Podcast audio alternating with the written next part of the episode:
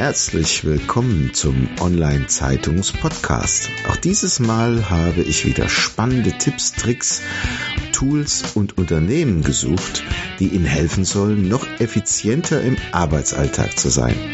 Packen Sie es an und seien Sie immer einen Schritt voraus. Dazu wünsche ich Ihnen viel Spaß und Wissen zum Mitnehmen. Ihr Thomas Schmidt. Danke an cleverworks.de für die Unterstützung. Workflow-Software, mit der Sie Ihr Unternehmen einfach digitalisieren. Das ist Cleverworks. Weiter mit der Show. Ja, herzlich willkommen zum Online-Zeitungs-Podcast.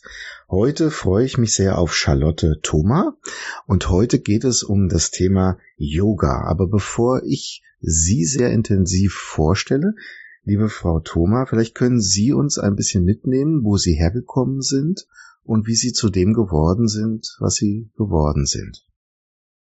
Ja, sehr gerne. Das werde ich oft gefragt. Wie bist du zum Yoga ge gekommen? Das ist eine lange Geschichte, die ich versuche abzukürzen. Ich habe Germanistik und Sport studiert und hatte während des Sportstudiums sehr starke Rückenschmerzen.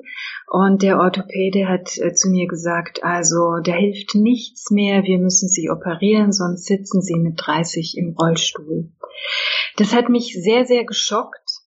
Ich wollte natürlich keine Operation, ich war Anfang 20 und äh, habe mich erinnert, da war doch was mit Yoga, das zur damaligen Zeit mh, hm, noch gar nicht populär war. Das war die Zeit von Aerob Aerobic. Und ich habe dann nach längerem Suchen und über viele Empfehlungen ein Yoga-Studio gefunden. Das war kein Studio, so kann man das nicht nennen. Es war ein kalter Raum im Keller unter einer Kirche. Wir waren fünf Leute und ich bin im Schutz der Nacht, ohne dass ich jemandem was erzählt habe, dorthin geeilt mit einer ähm, Isomatte. Kann man sich heute gar nicht mehr vorstellen und habe dort die erste Yogastunde meines Lebens erlebt die mich ziemlich schockiert hat, denn wir wurden so mit Stöckchen so ein bisschen geschlagen und so und es war sehr streng. Mhm.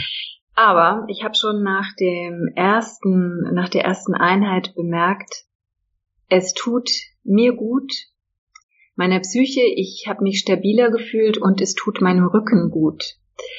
Ich wollte eigentlich nicht mehr hingehen, aber dieses Guttun hat mich überzeugt und ich habe die zehn Einheiten Yoga ähm, mitgemacht und bin seither dabei geblieben und uh, das ist fast 40 Jahre her.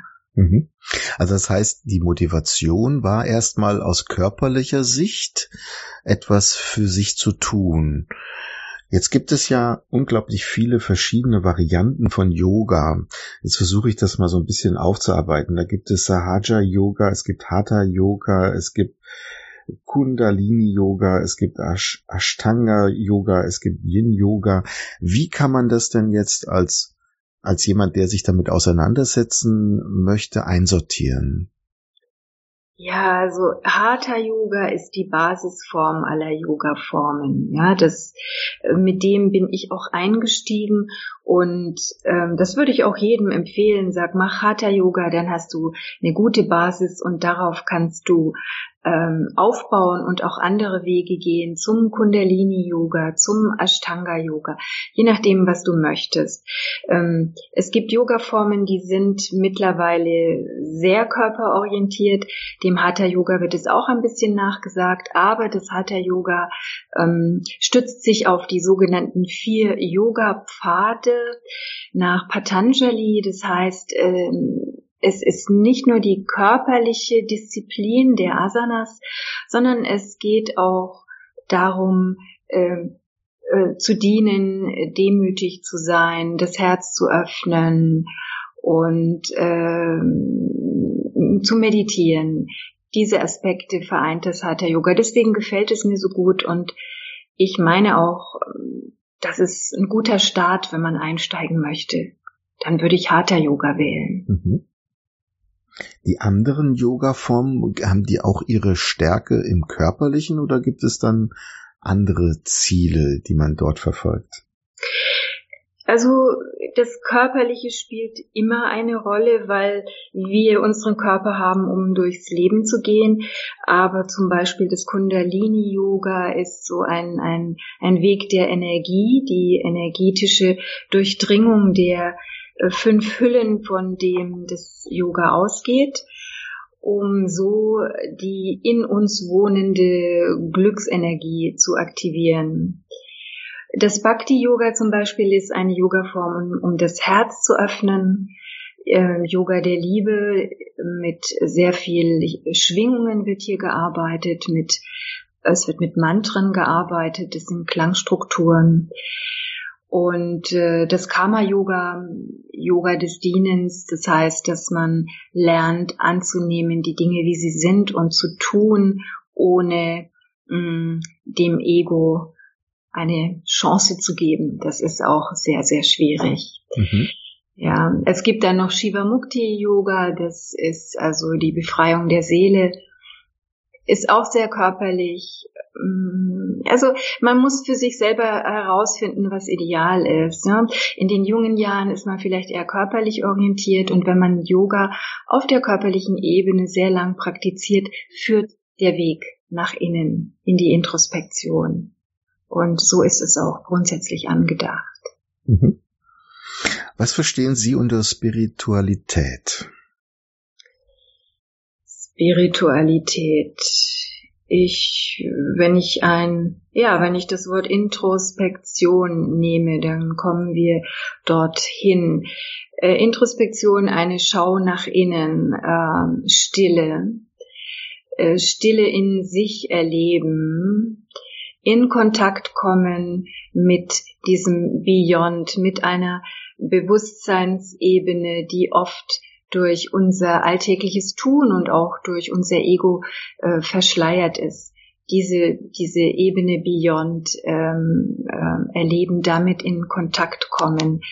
Man kann das auch, um es ähm, einfacher verständlich zu machen, bezeichnen als äh, in intensiven Kontakt mit der Intuition, mit dem Bauchgefühl kommen und diesem vertrauen. Mhm. Und hierfür gibt es eine Praxis, die spirituelle Praxis, das ist die Praxis des Yoga. Also sind wir alle zu verkopft? So kann man das sagen, ja. Wir sind im Kopf. Es ist gut, äh, mit dem Kopf zu arbeiten. Der ist auch klasse, denn er ist in der Lage, äh, Konzepte zu liefern. Und wir brauchen natürlich auch Konzepte, um unser Leben zu organisieren. Sonst könnten wir diesen Termin heute auch gar nicht einhalten. Aber Konzepte allein ähm, lassen die Seele verkümmern. Wir brauchen auch diesen, ja, diesen warmen Kontakt mit uns selbst, das, was uns eigentlich ausmacht. Und da liegt auch das Glück. So in der Tiefe, wie ich vorhin erwähnt habe, in, ja, in der Wonnehülle. Das mag am Anfang so ein bisschen merkwürdig klingen, aber in der Beschäftigung damit, mit dem Yoga, mit der yogischen Philosophie, mm, kann man äh, mit der Zeit erspüren, nicht mit dem Kopf verstehen, sondern erspüren, was gemeint ist. Und das ist ein sehr glückvoller Weg, wenn man diesen Weg begeht. Okay, also kann man es so sagen, dass den Kopf abzuschalten ist eine der wesentlichen Aufgaben des Yoga, um dann eigentlich sich selbst in der Emotion treiben zu lassen, zu sich zu finden? So kann man das sagen. Also es gibt eine mm, einprägsame Definition nach Patanjali auf die Frage, was ist Yoga? Sagt er Chitta Vritti Niroda, das zur Ruhe bringen der Gedanken des Geistes. Denn die Gedanken des Geistes sind, sind das, was uns unruhig macht. Und äh, äh, man kann dann auch noch einen Schritt weiter gehen, ähm, praktiziere Yoga, beginne ähm, im, mit dem Körper, nimm den Atem dazu, denn der Rhythmus des Atems und diese Arbeit an dem Atem in Synchronisation mit der Bewegung verhindert, dass du denkst. Wenn du dich auf den Atem konzentrierst, das kann man schon in einer ganz leichten Übung machen, wenn man bewusst auf das Einatmen die Konzentration legt und dann auf das Ausatmen, dann kann man in diesem Moment nicht denken. Also es ist ganz einfach, man muss nur diesen Schritt machen, sich dieses, äh, diesen Moment und diese, diese verschiedenen Methoden und Dinge bewusst zu machen. Wollen Sie uns mitnehmen, vielleicht eine kleine Übung zu machen? Ja, wir können gerne eine Atemübung machen. Was ich ähm, sehr gerne mag, ist die Lotusatmung, die auch das Herz noch öffnet. Mhm. Und ähm, man kann das auch gerade da machen, wo man sitzt, auf einem Stuhl. Man muss sich gar nicht auf ein Meditationskissen setzen. Wichtig ist eine aufreggerichtete Position, die Wirbelsäule gerade und wenn es geht, das Becken so ganz leicht ein bisschen nach vorne gekippt, dass die Wirbelsäule in der natürlichen Krümmung in der doppelten S-Form aufgerichtet ist. Und dann äh, legen wir die Hände, Handflächen aneinander vor der Brust und schließen die Augen. Und wir überprüfen nochmal, dass die Halswirbelsäule aufgerichtet ist, das Kinn dazu zwei Zentimeter zum Brustkorb ziehen, sanft, die Augenlider geschlossen, die Augenwinkel entspannt. Und jetzt einen tiefen Atemzug nehmen, eine Bauch-Zwerchfellatmung, Bauch einatmen, Rippenbögen sanft nach außen schieben und ausatmen in der Beckenschale ankommen, Stabilität und Vertrauen spüren.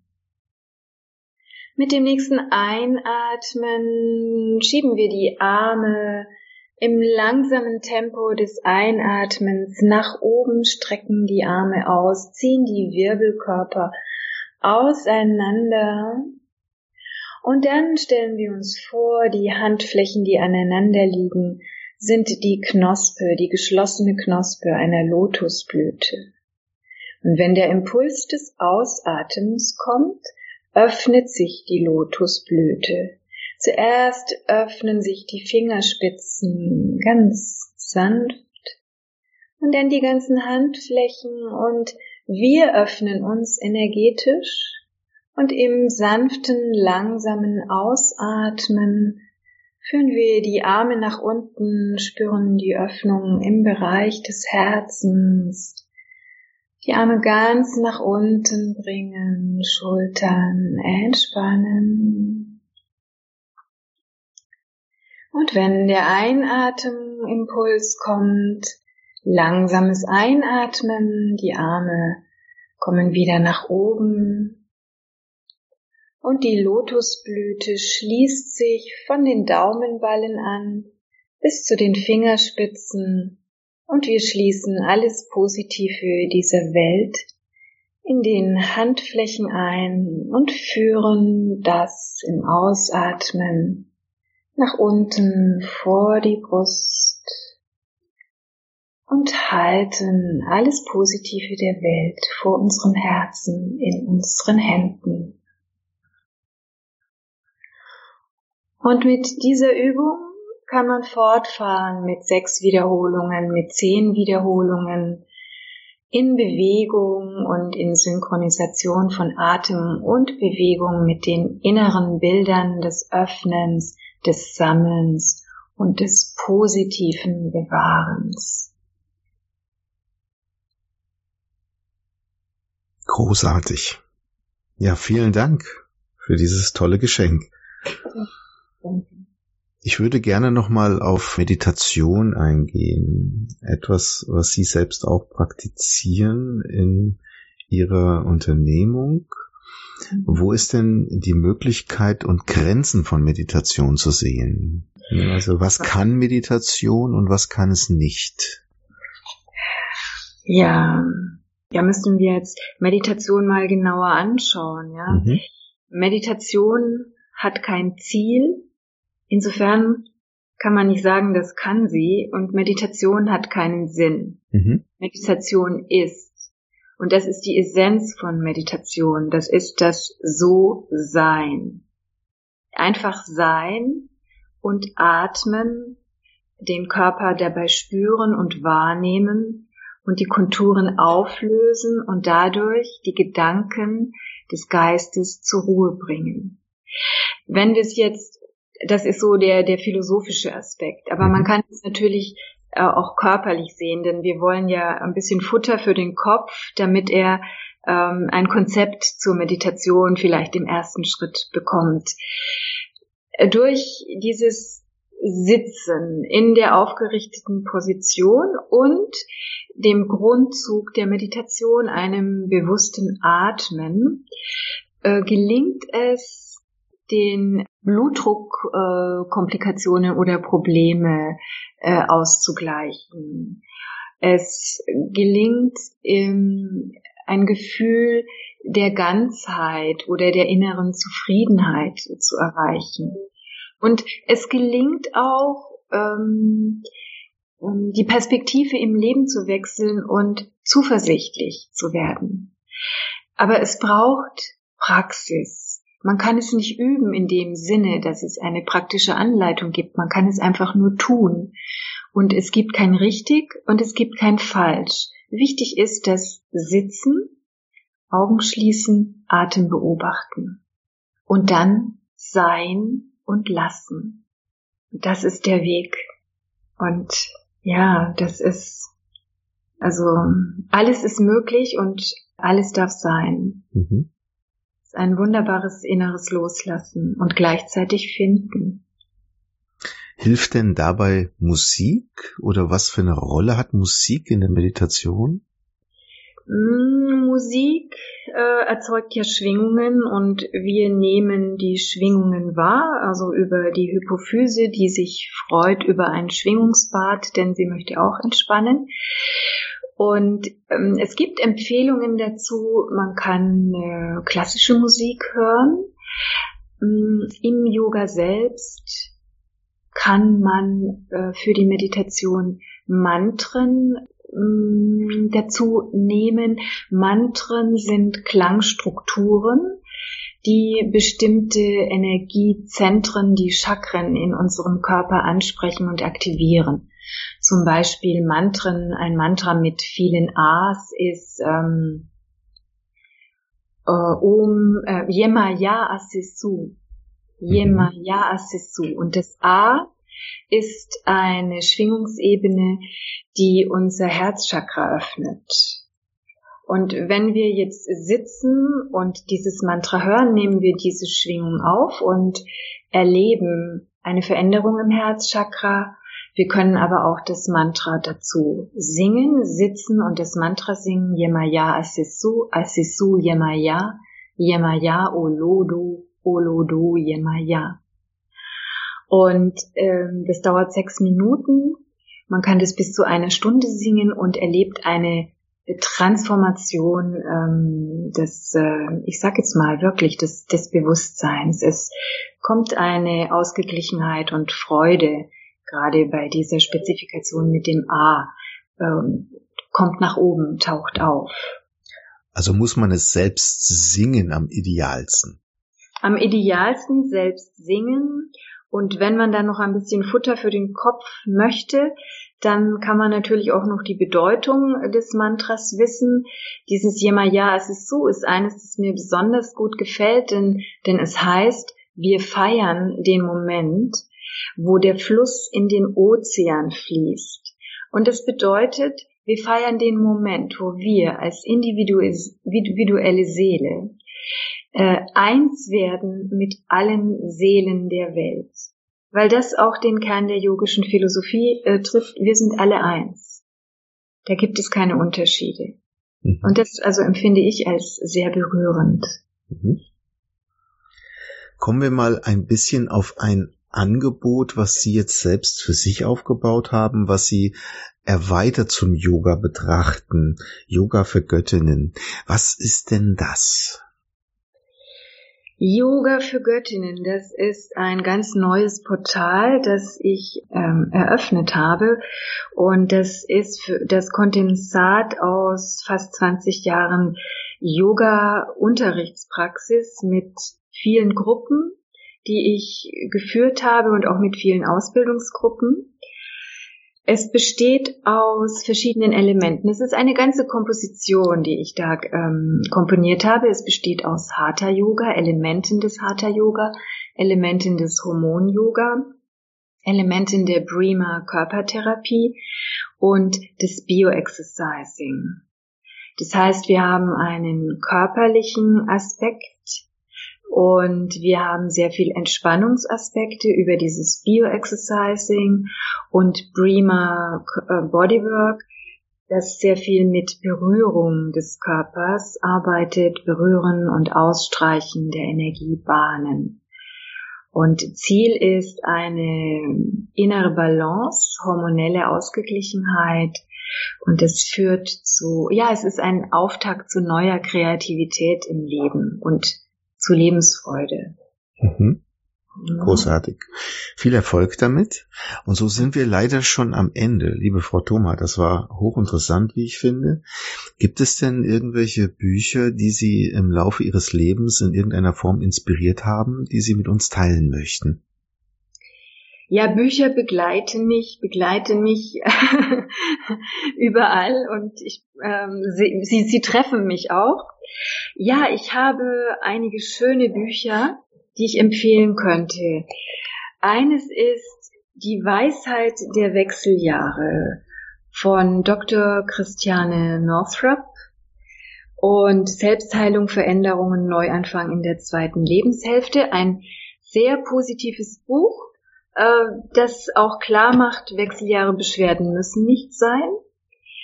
Dann habe ich noch eins, ähm, der Aufstieg der Seele mit Meditationsübungen von Swami Kriyananda. Das wirft eine neue Perspektive auf, auf das Sein. Das, das ist ein Buch, das man immer wieder in kurzen Abschnitten lesen kann, das sehr nährend für die Seele ist. Und ich habe auch noch eine Lektüre, die Katze des Dalai Lama. Und hier wird ähm, quasi auf leisen Pfoten und höchst vergnüglich vermittelt, ähm, was die buddhistische Lebensweisheit alles in sich birgt. Also es ist eine bezaubernde Lektüre für Menschen, die Glück und Sinn suchen. Auch für Katzenliebhaber natürlich. Wunderbar. Großartig. Ja, ich darf mich sehr herzlich bedanken für die Zeit, die Sie uns geschenkt haben und wünsche Ihnen auch viel Erfolg bei Ihrem neuen Konzept, was Sie entwickelt haben. Vielen herzlichen Dank für die Zeit. Ich danke Ihnen. Das war's schon wieder. Vielen Dank, dass Sie dieses Mal mit dabei waren. Wir haben noch einen besonderen Service für Sie. Unter online-zeitung.de slash podcast service können Sie sich zum Subskriptionsservice anmelden. Sie werden dann vor allen anderen informiert, sobald ein neuer Podcast aus dem Unternehmensbereich erscheint, der für Sie wichtig ist. So verpassen Sie keine Folge mehr. Auch freuen wir uns, wenn Sie unseren Podcast bei iTunes, Spotify oder anderen Plattformen abonnieren. Danke, dass Sie dabei sind.